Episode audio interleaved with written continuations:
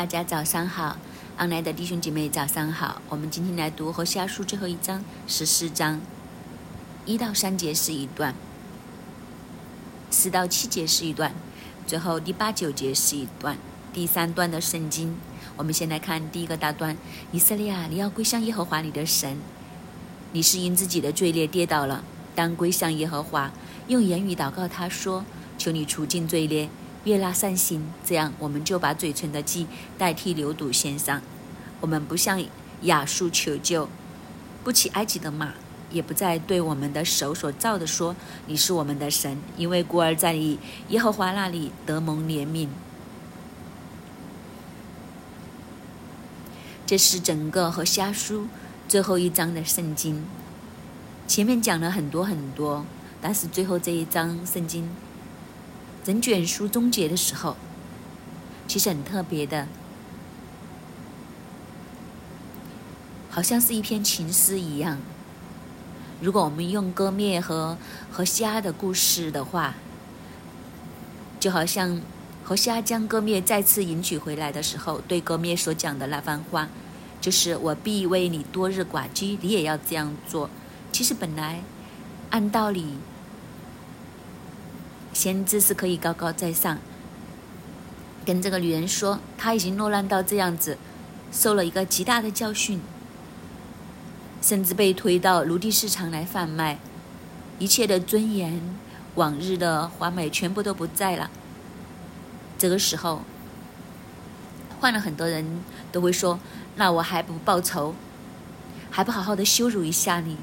就会提出很多的条件。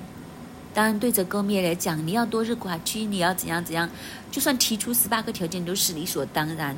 按道理，先知不需要讲最后一句，就是我也为你这样做，就是我跟你是同等的。你要这样做的时候，但是先知竟然也为他寡居，也为他来守身，然后才进入第二次进入婚姻这个举动。好像就当歌灭从来没有发生这些事情，好像是第一次的迎娶一样。所以到了最后一章的时候，好像呼应这个情节一样。神在这个时候对以色列人讲这一番的话，就如同先知对歌灭所讲的那番话一样。我们甚至可以视为，好像是最后这一章，神重新的向以色列求婚一样。神就拿着一这样的一个钻石戒指去到以色列人的面前，向以色列人来提亲。但是这个以色列呢，是曾经经历了种种的背叛呢，种种的不堪呢，然后落到最悲惨的时候，既然就是在他最悲惨的时候，在他最低的时候，神就将这个戒指交在他的手上，再一次将尊荣给他，再一次来迎娶。这就是整个十四章。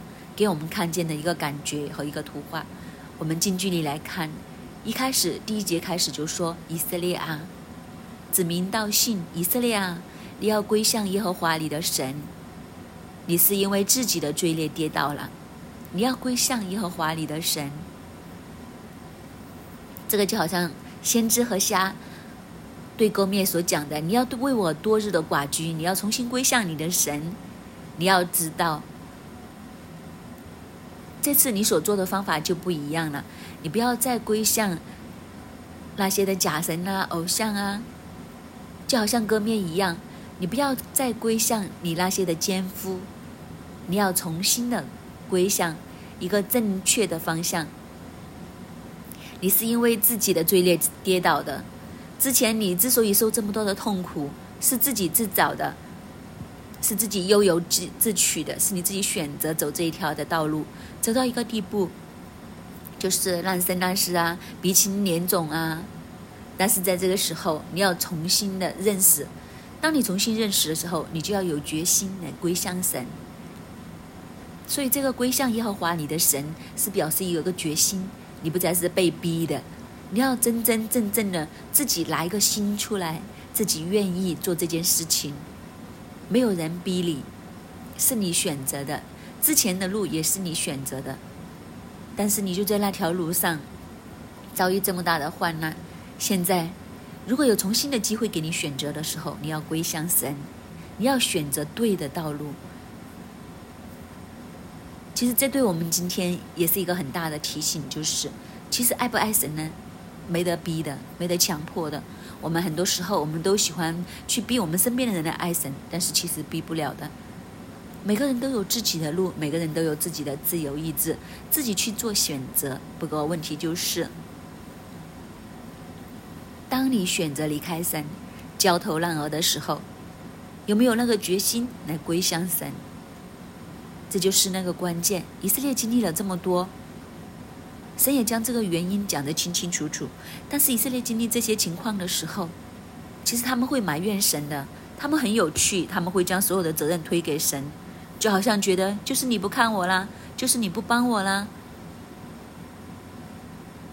你没有行神迹啊，你没有救我呀，我要的东西你没有给我啊，所有的错都是神的错，人人很容易这样，我们比较难反省自己，通常我们人的个性，所有人都有这一方面程度的问题，很喜欢将责任推给别人，我们常常都听到这些的对白。这是谁谁谁的错啊？甚至就是去到的和是社会的错啊，政府的错啊，谁的错啊？说的错啊？总之就不是自己。总之我是受害者。我们很喜欢在一个受害者的角度上面将责任推给别人，推给人，推推推，推到最后没得推，就推给谁嘞？最大的那一个，最大的那一个不就是神呢？就是推到最后，我们的还是将责任推给神。不过神在这里说，不是。是因为自己的罪跌倒，不是因为神要捉弄你。神这么爱你，创造你的神，他怎么会捉弄你呢？如果他要捉弄你的话，他就不用创作你啦，他也不用为你钉在十字架上了。你以为这个是很好玩吗？钉在十字架上面，他不会去捉弄你的。为什么会搞成这样呢？所以神说，是因为自己的罪孽跌倒，当归向耶和华用言语祷告他。所以你们应该要做的是什么呢？应该要做的就是归向神，立定心智，真真正正的走神的道，然后向神来祷告。这个祷告是什么呢？其实这个祷告就反映他们心里面的想法。我们的祷告和我们的心应该要对应才对。如果我们的祷告和我们的心是不对应的话，那个祷告其实是无效的。只有真正从心里所发出的祷告。才是有效，所以这个祷告要反映出我们心里面的想法。当我们可以这样向神祷告的话，我们心里面的想法，我们心里的决定，是和我们的口是一致的。那祷告的内容是什么呢？你要回转，你要归向神，归向神之后呢，你的祷告都要更新。这个祷告更新，代表你心里的想法、你的意念、你的价值观的更新。在这个更新之下，你会向神说什么呢？求你除尽罪孽，悦纳善行。所以这是一个除罪的呼求。你心里真的知道自己有罪，但你也知道，在这个罪的上面，我们无能为力。所以要求神，当然是求神的原谅，也求神帮助我们除去这些罪孽，带来那个更新在我们里面，悦纳善行。其实这个善行就是我们祷告的原因。因为人靠自己根本就没有可能有什么善行出来见得了神。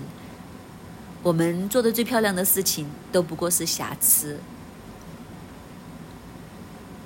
我们这样来祷告，求神帮助我们，这样我们就将嘴唇的记代替牛犊献上。为什么要用嘴唇的祭代替牛犊献上呢？一看的时候，那献牛不是更实际吗？真的拿东西出来，嘴唇的祭献上，不是只是口上说说。我们很容易就说，那不是吧？神反而喜欢我们只是口上说的吗？而不是流吗？流的线上其实是一个僵化的宗教仪式，没有心。正如我们刚刚所讲，如果我们的祷告和我们的心是对得上的话，神看的是人的心。即使你只有口上讲讲，但是如果你真的有心的话，这些的言语在神的眼中，比宗教上的这些。刻板的行为，献一只牛，神更加看重，因为你可以献牛的时候，但是你的心根本不是那样子，你只不过是拿一只牛来敷衍神啊，给你了。还有有时候，你拿一只流出来的时候，还很了不起一样的说：“你看呐，我整只流都给你了，你都不听我祷告，你都不帮我。”如果是这样的话，我们和神的关系是做买卖，是做交易，那你当神是谁呀？是你行贿的对象？那我给你这个东西，你就要帮我做这件事，这不是神要的。神情愿我们口对心的来将嘴唇的祭献上，因为神看的是我们的心，我们的心是不是真的归向神？我们的心是不是真的君主为大？我们的心是不是真的先神后人，在大地？究竟神在我们的心里面放在一个什么样的位置？这才是关键。以色列人之所以跌倒，他们的罪孽是什么呢？你别神取代耶和华，在他们的心里面，像神好像炖冬菇一样的炖炖炖炖炖，连偶像都排过神，所以这才是问题，导致他们面对审判、面对艰难、面对。一切的祸患、攻击等等，如果他们真的要醒过来的话，心里面这个次序必须要排队。神是不是真的在我们的心里面，在我们的生命里面是那个首位呢？这就是分别。我想今天早上我们都要问一问，在我们的心里面，我们的神又在哪里呢？我们的神又是不是真的是我们心中居首位呢？其实是不是？不知不觉有其他东西代替了神。很多时候，一些谈恋爱的女孩子很容易将男朋友放得高过神。结婚之后，男朋友会降低一些，老公就会跌低一点。谈恋爱的时候，可能就是对方就是一切。男子、男孩子也是一样。究竟我们的神在我们心中的位置是怎怎样？这就是以色列人要学的功课，所以当他们能够将这个嘴唇的祭献上代替流，就是他们的心倾向神的时候，你就发现有三个步之出。这三个步怎么看得出呢？我们不向亚述求救，不骑埃及的马，不再对我们的手所造的说你是我们的神。所以原来我们的心归正，你的口和心对的时候，你的行动上自然就会显露出来。所以，他不只是口上说说。虽然神不要那一种僵法僵化的宗教，那个牛对他来讲没有意义。但是问题是我们口和心相对的时候，自然我们的行动都会跟上。行动的跟上，这三个布置就出现。所以在我们的行动上面反映出我们的心，我们的口也应该反映我们的心。但是问题就是我们很多时候口不对心。所以这是这也是我们要修正的地方。当我们口不对心的时候，神也不听；当我们的口和心相对的时候，我们的行为就会跟上。这样的情况之下，在神的眼中就是可悦纳的。这个行动的三个跟上，就是不向亚述求救。为什么不向亚述求救呢？因为亚述不是我们的救主，亚述不是那个可靠。为什么我们要求人不求神呢？这对我们今天也是一个提醒。很多时候，这也是我的师母常常提醒我的。我们的脑筋转得太快，可能以前习惯做生意等等，就是一有困难、面对问题的时候，第一时间就好像一个一个条件反射，马上就会想到：哎，谁可以帮我？这件事情应该怎样做？我的师母常常说：“你祷告没有啊？”这是一个很明显的。当一有问题出现的时候，第一个弹出来的就是：究竟我去找谁呢？究竟我去求谁呢？求人不如求神，但是很多时候我们是先去找人，最后才去求神。就是找人搞不定了，我们才去想到找神。那为什么不反过来？一有什么事情，我们先找神？那分别在哪里呢？当有事情、有困难的时候，我们先找神的时候，其实平安会临到。平安临到的时候。你就可以很冷静下来，再去看看神有没有感动你去找谁，整件事情是很不同的。但是当我们先找人的时候，其实是很慌乱的，通常都是很慌乱、很急呀、很赶呐，慌乱急赶之下所做出的事情，很多时候就不够圆满，因为我们都没有考虑周全、没想通透，就在那个恐惧和饥荒里面去做决定，所以这也是问题。神就说，当他们的心修正的时候，他们不再向亚述求救，因为亚述不是他们的神，不骑埃及的马。埃及的马是代表力量，当时的埃及的战车很出名，两只马拉住两个滚轮子的战车，有士兵在上面，这是当时的世上最厉害的武器，因为马很快，所以当你骑在这个战车上面的时候，那个速度是战场上制胜的关键。所以埃及的马就代表力量，所以不骑埃及的马就是不再靠世界的血气的力量。也不再对我们手所造的说你是我们的神，不再为自己制造偶像，所以这三个不加在一起，其实是看到一个相反的图画。以前他们就是靠亚述啦，靠埃及啦，然后增添偶像。现在这三个不，就是说他们真正的向神转向，他们从依靠埃及、亚述转为依靠神，从制造很很多的偶像到。弃掉所有的偶像来归向神，所以这是一个回头，是一个回转。为什么他们会有这样的回转呢？因为他们看见一件事情，就是你是我们的神。孤儿在耶和华那里得到怜悯，好像割灭一样被践踏、被侮辱、被羞辱，到最后的情况之下，回最后回转头看见，原来先知是世界上最爱他的人。那个爱，真的超越一切。所以，当以色列人经历这一切的辛苦，他发现，原来神是孤儿的神，他是孤儿的天赋。这个孤儿所指的，当然就是以色列。当他们王国被掳的时候，他们就好像孤儿一样，没了父母，没有人保护，没有人照顾一样。然后他们就回想，他们就发现，原来他们所需要的是神，原来神对他们是蛮有怜悯的。这里也很特别，就是对应上一章的十六节，上一章的最后一节，撒玛利亚必担当自己的罪，因为背离他的神，他必倒在刀下，婴孩必被摔死，孕妇必被剖开，是一个很残忍的图画。但是来到这里的时候，第三节看到的是另外一个图画，孤儿在耶和华那里得怜悯。前面婴孩婴孩被摔死，孕妇被剖开，其实就是亚述做的。当他们落在亚述人的手中的时候，其实亚述就好像他们的敌人一样。打仗的时候，当然就是他们的敌人了，所以他们面对的是残忍。但是神却是以怜悯待他们。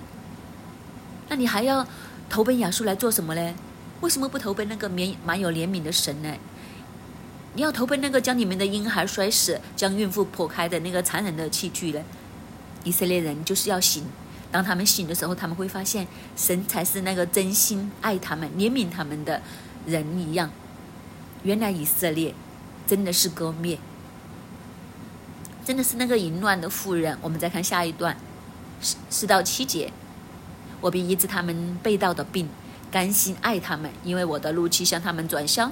我必向以色列如甘露，他必如百合花开放，如黎巴嫩的树木扎根，他的枝条必延长。它的荣华如橄榄树，它的香气如黎巴嫩的香柏树。曾住在它荫下的必归回，法望如五谷，开花如葡萄树。它的香气如黎巴嫩的酒。神说：“我必医治他们被盗的病。”这个被盗的病可以说是一个绝症一样，但是神要医治他们。这个绝症，神怎样医呢？为什么它是绝症呢？因为当他们被盗离弃神的神。就是死路一条，所以是绝症，死路只有死路一条。那这个绝症怎么医呢？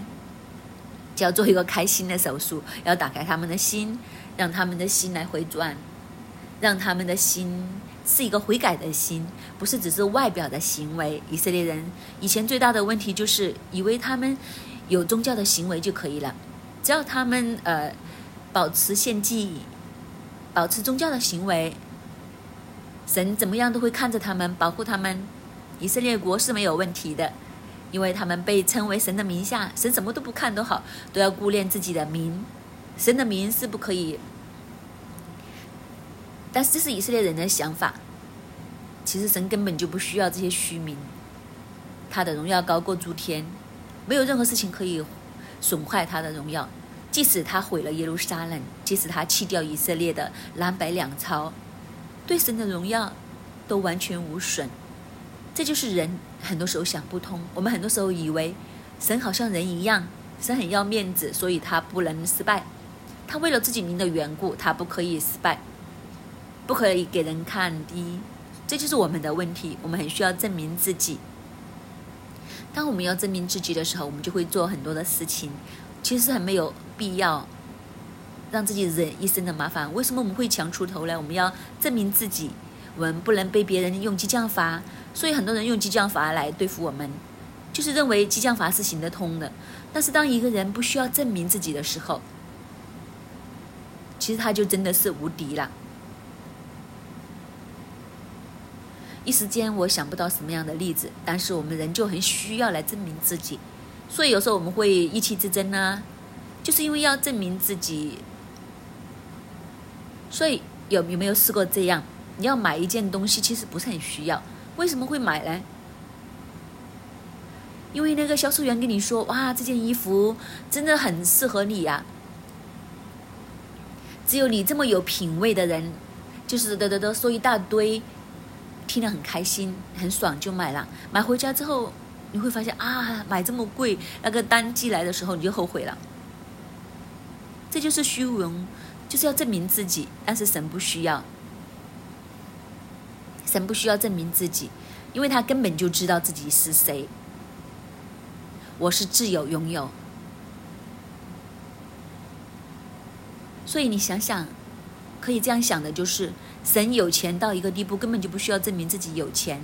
我自己心里面知道就可以了。我为什么要证明给你看我有钱？我有没有钱？我自己知道，我是自由拥有的。这就是以色列的问题，这些被盗的病。除非他们心里面来悔改，否则的话，只是靠表面的行为是没有意思的。但是神要医治他们被盗的病，就是神要他们来为他们做一个手术，而这个手术是怎么做呢？就是神甘心爱他们，神的怒气向他们转消，神的怒气不过是转眼之间，神要用更大的爱来爱他们，就好像和虾对过面一样。最后，他赢得歌灭，是因为他无限的大爱。我想，任何站在歌灭的位的时候，到最后都会被和西亚感动的不得了。这就是以色列和神之间的关系。神的怒气转消之后，神要甘心的再爱他们。但是，当神在爱他们的时候，当神的怜悯来到，当然，这个神的爱和怜悯临到，也都同时配合以色列人的真心的悔改。这幅图画就很不一样，因为以前神一直都很爱以色列，不过神和以色列之间的关系就是阿崩叫狗，越叫越走，就是神说我爱你，我爱你，以色列就在前面走啊走啊，神在后面说我爱你，我爱你，所以这件事情永远都不会有一个，永远就是一个在前面走，一个在后面追。现在这个图画不同了，以色列向以色列人施怜悯，他的怒气转脸就比以色列人转向。从前他背着神向前走啊走，现在转过来，他迎向神，所以这个图画就不同了，两个就真的四目相投，那个爱就在他们当中。这就是神用这个方法来医治以色列的绝症，那个被盗的病。当他们这样互相转向的时候，整幅图画就不同了。他说：“我必将以色列如甘露。”当神和人重新建立爱情故事的时候，以色列恢复一切的美好。它好像百合花开放一样，又好像黎巴嫩的树木扎根一样。它的枝条臂延长，它的荣华如橄榄树，香气如黎巴嫩的香柏树。哇！整幅图画，以色列会再次的成为美好。一切的荣耀，一切的美丽都回来了，甚至曾经住在他荫下的必归回。这里所讲的。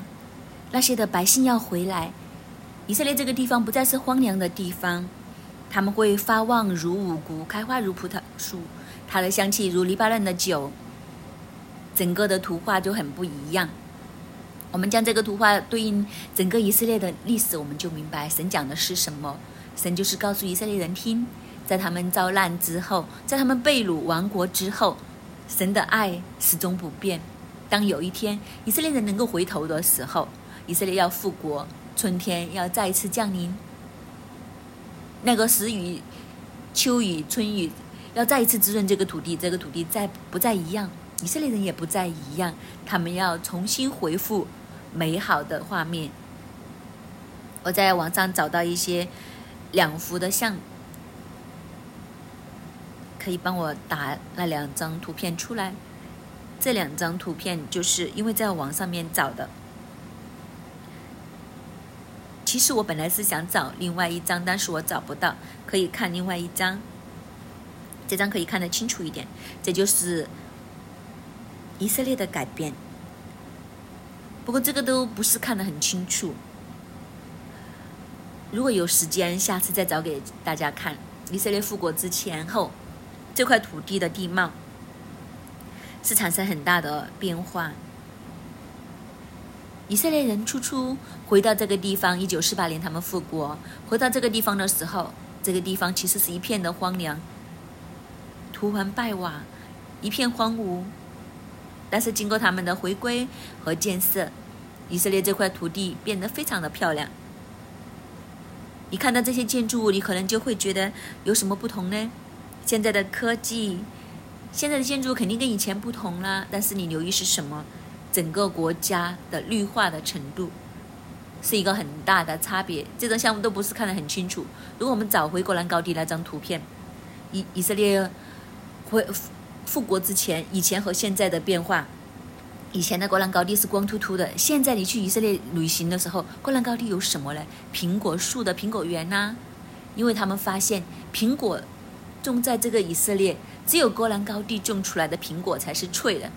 如果你在其他地方种的苹果是粉粉的，因为苹果需要有一些温差，热啊冷啊，所以戈兰高地的苹果是甜和脆的。所以以色列人很聪明，就将苹果全部都种在呃戈兰高地。戈兰高地上面除了有苹果园之外，还有葡萄园，所以那里有酒厂，就是一片的绿油油。但是在以色列复国之前，那个地方是寸草不生。就是周围都是石头，整个地貌都被改变。这就是神所讲的，神必定再次的眷顾以色列。虽然他们亡国千年的时间，但是竟然他们竟然真的回归故土，真的真的建立自己的国家。他们竟然再一次出产葡萄、出产酒，整个地貌都被改变过来。从这里我们就可以看见神的爱的不变，神对人。对以色列的爱就是这样，让他们重新的华美起来，重新的充满生机。我们再看最后一段八到九节，以法莲必说：“我与偶像还有什么干关涉呢？”我耶和华回答他：“也必顾念他。我如青翠的松树，你的果子从我而得。谁是智慧人可以明白这些事？谁是通达人可以知道这一切？因为耶和华的道是正直的，一人必在其中行走。”罪人却在其上跌倒。当经历这一切的时候，以法莲会从心底里面讲：“我和偶像还有什么关系呢？”神回答：“也顾念他。”这个顾念是观察。这个回答的意思就是神听他的祷告。以法莲之所以讲我和偶像再没有任何关系的，是他真的看得见他们真实的经历里面，经历亡国被掳里面，他会发现神才是真的。一切的偶像都是假的，都是靠不住的。那些的偶像不是来帮我，不是来祝福我，其实是来害我的，是不是？好像郭灭一样，他追逐那些男人，到最后，他被卖到奴隶市场的时候，他就知道谁才是真正爱他。那些所谓的男人，全部都是呃，在他身上占便宜的，没有便宜占了，就将他放在奴隶一样的卖出去。这是算什么爱呢？以色列人都是一样，以法莲也是一样。当他经历这一切的时候，他发现。神才是那个回答他、听他祷告、顾念他、观察他的那一个。原来神才是那个清脆的松树。原来我一生的好处，我的果子是从神而得。所以整件事情看清楚了，水落石出，谁才是真正爱你的？你终于明白了。所以他说：“谁是智慧人，就可以明白这些事；谁是通达人，就可以知道这一切。”所以我们要得着这个智慧，不要走这个道路。不要走被神来追，不要去埃及，不要去亚述，不要投靠这些不是神的东西，因为到最后只有神才是那个靠得住的。一人在其上行走，罪人在其上跌倒，所以一人罪人的分别是很明显的。那什么是一人，什么是罪人呢？其实全世界都是罪人。依靠神的就是一人，信神的就被称为义。所以原来我们最后的关键。就是我们是不是真真正正的信神、爱神、紧紧的抓住神，这才是生与死的分别。愿神帮助我们，愿我们每一个人都有这样的智慧，能够做出最正确、最聪明的，让我们走在艺人的道路上面，只走到永生。阿门。主啊，唯有你配的，唯有你是那个创天造地的神，你配的，我们将我们的生命完全的献给你。你配的，我们用我们的嘴唇献祭给你；你配的，我们将我们的生命完完全全的献给你。爸爸，愿你今天就在我们的当中，你再一次来对我们说话，你再一次来光照、调整我们的生命，好让我们蒙你的喜悦，好让我们能够得着从神而来的那一份祝福。爸爸，求你今天再一次在我们当中。主啊，你这一刻就来对我们说话。主啊，你今天再一次用你的经文来提醒我们，以致在我们的生命里面，我们有所突破，有所提升。主，我们感谢赞美你，听我们的祷告，奉耶稣基督的名而求，阿门。在今天第一二节的经文里面讲到，以色列啊，要归向耶和华你的神，你是因自己的罪孽跌倒了。当归向耶和华，用言语祷告他说：“求你除尽罪孽，悦纳善行。”这样，我们就把嘴唇的祭代替牛肚献上。今天牧师再次提醒我们：神不是要我们要献一些牛，不是要献一些很实际的东西。神也不是要我们要做做做很多的服饰来满足神的心。究竟在这一刻，我们的信仰生命，我们的属灵生命，会不会都是一些僵化的属灵生命和信仰？会不会在我们的生命的里面，可能会觉得我们都很好啊，不错啊，我有回小组啊，我每个星期都有回崇拜呀，我也有做十一奉献，谁要我做的？这些很常要做的，我都有做啊。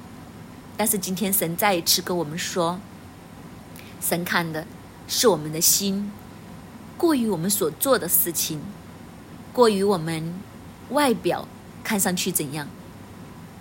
神今天再次来提醒我们，心要归正，心要归正。当口和心相应的时候。心真正的对准神，心真正的以神为首，我们的心真正的来向神来呼吁，甚至在我们遇见困难的时候，我们是不是第一时间去找神呢？还是好像牧师所分享的，我们是先去找可以帮助我们的人，可以帮助我们的方法？愿我们今天再一次在神的面前来思想。会不会是在我们的信仰上面都会有僵化的地方？求神再一次来对我们说话。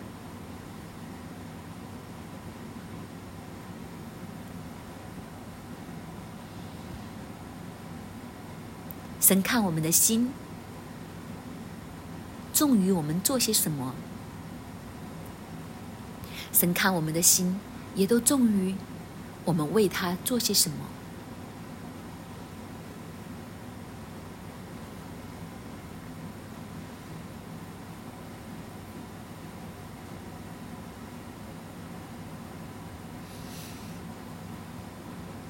求神来帮助我们。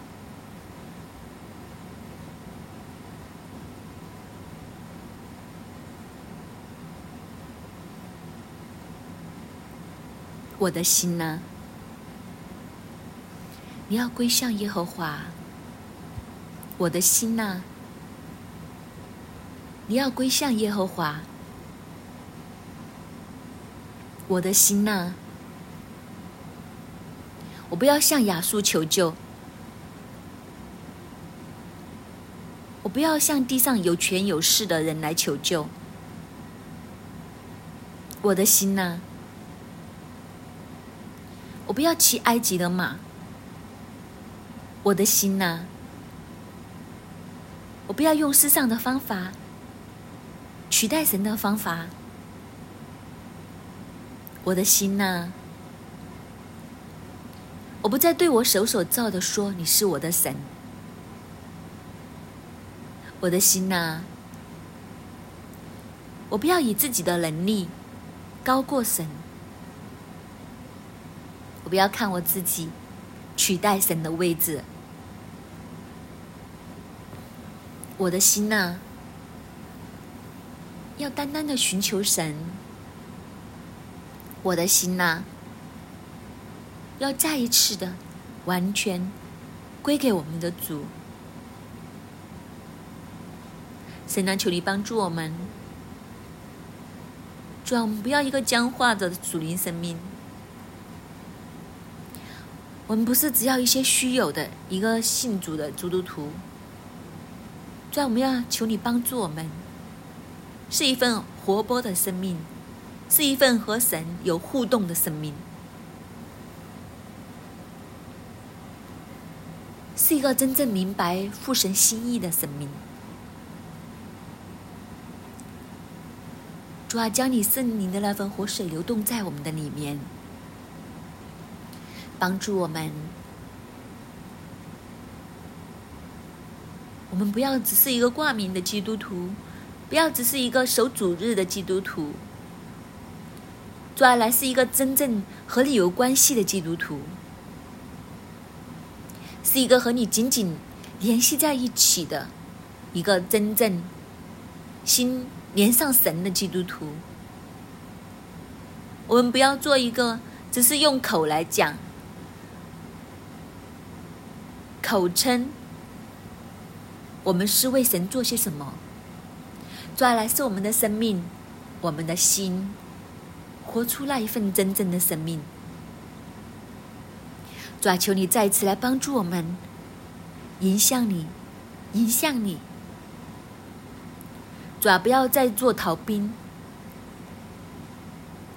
不停的要神你来抓住我们，我们不断的向世界跑，主要给我们回转，真正的回转，我们要来迎向你，主动的来亲近你，更多每一天来寻找你，我的心呐，迎向我的神，我的心呐。对准我的神，这一刻我们就来聆听我们神的声音。你听听看，这一刻神要对我们说的话。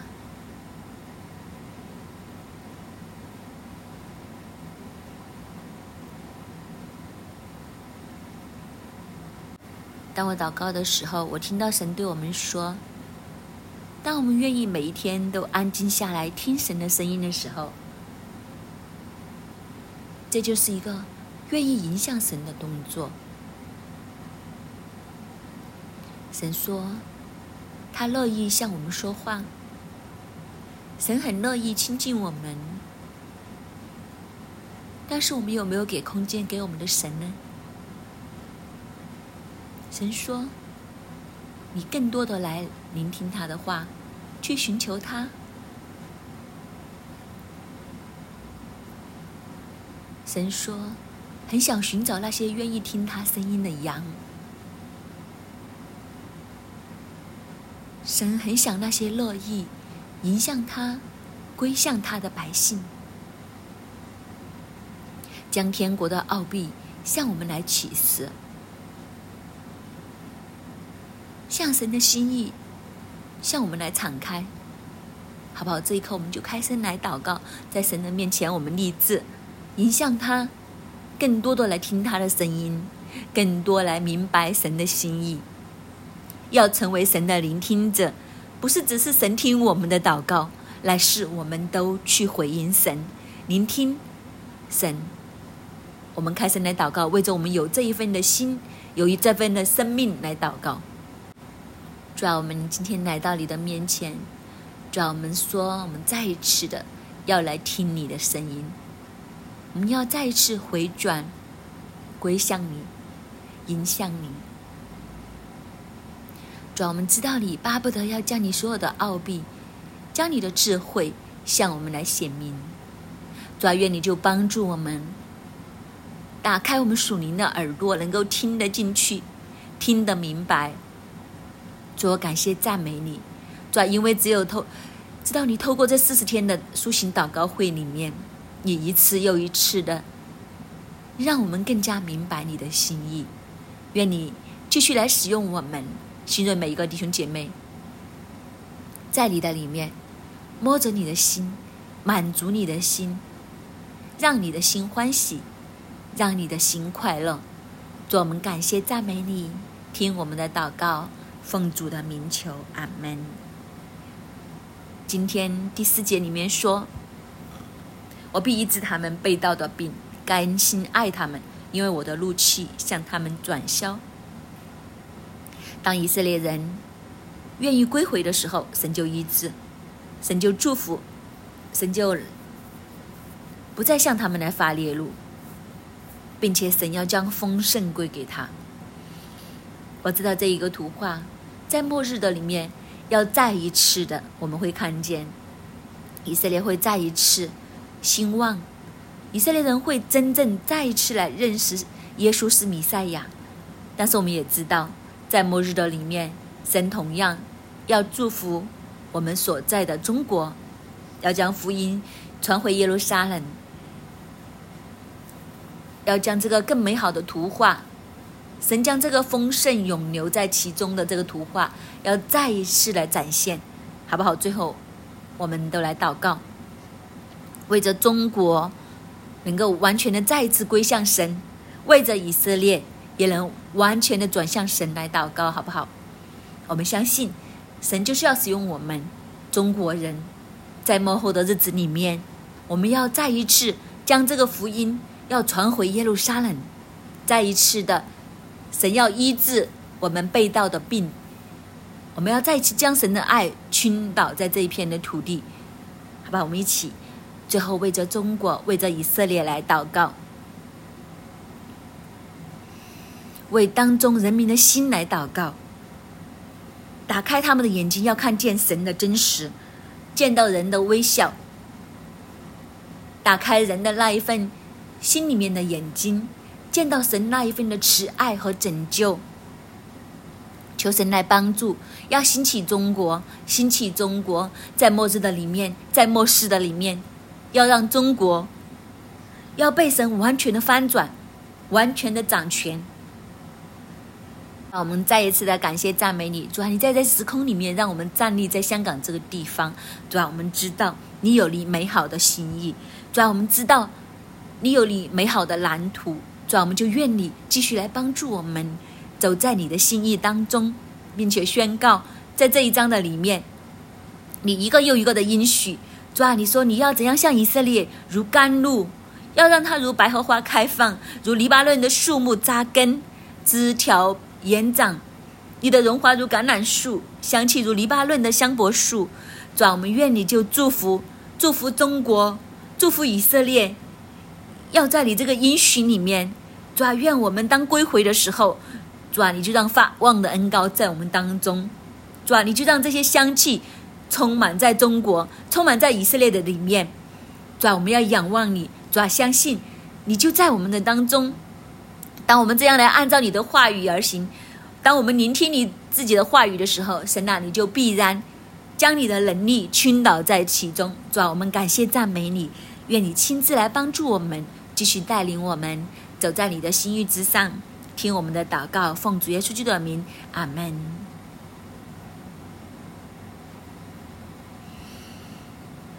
感谢主和下书十四章，让我们记住几个字：两个归向，三个不，五个必。这是什么来的？好像密码。第一节，你要归向耶和华你的神。第二节，当归向耶和华，两个归向，归向耶和华，归向耶和华。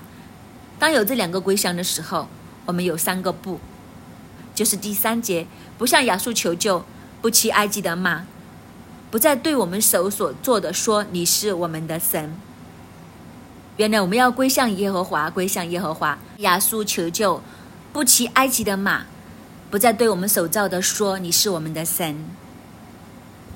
原来我们要归向耶和华，归向耶和华，不求埃及，不求亚述，不骑埃及的马，不守做偶像。这样的话，神就将五个必的祝福来回应我们。第四节，神必医治他们被盗的病。第五节，我必向以色列如甘露，他必如百合花开放。神住在他荫下的必归回。第八节，我与偶像有什么关系呢？当我们归向，当我们步步步的时候，神必将五个必的祝福临到我们。所以弟兄姐妹，我们一起让我们的心归向神。当你的心归向神的时候，我奉耶稣基督的名宣告，神的五个必要临到我们当中。神必医治我们一切被盗的病，神必向我们如甘露，我们必如百合花开放。住在我们印下的必归回，我们的心里面必说：我与偶像还有什么关系呢？谁是智慧人，可以明白这些事？谁是通达人，可以知道这一切？因为耶和华的道是正直的，一人必在其中行走，罪人却在其上跌倒。主书愿你帮助我们，圣灵求你帮助我们，让我们的心是清楚的，是明白的。让我们的心是归向归向耶和华的，以知道神的祝福大大的浇灌淋到我们每一个人的生命当中。主，我们感谢你，听我们的祷告，奉主耶稣基督的名，阿门。感谢主，我们今天的晨祷就到这里，愿主祝福大家。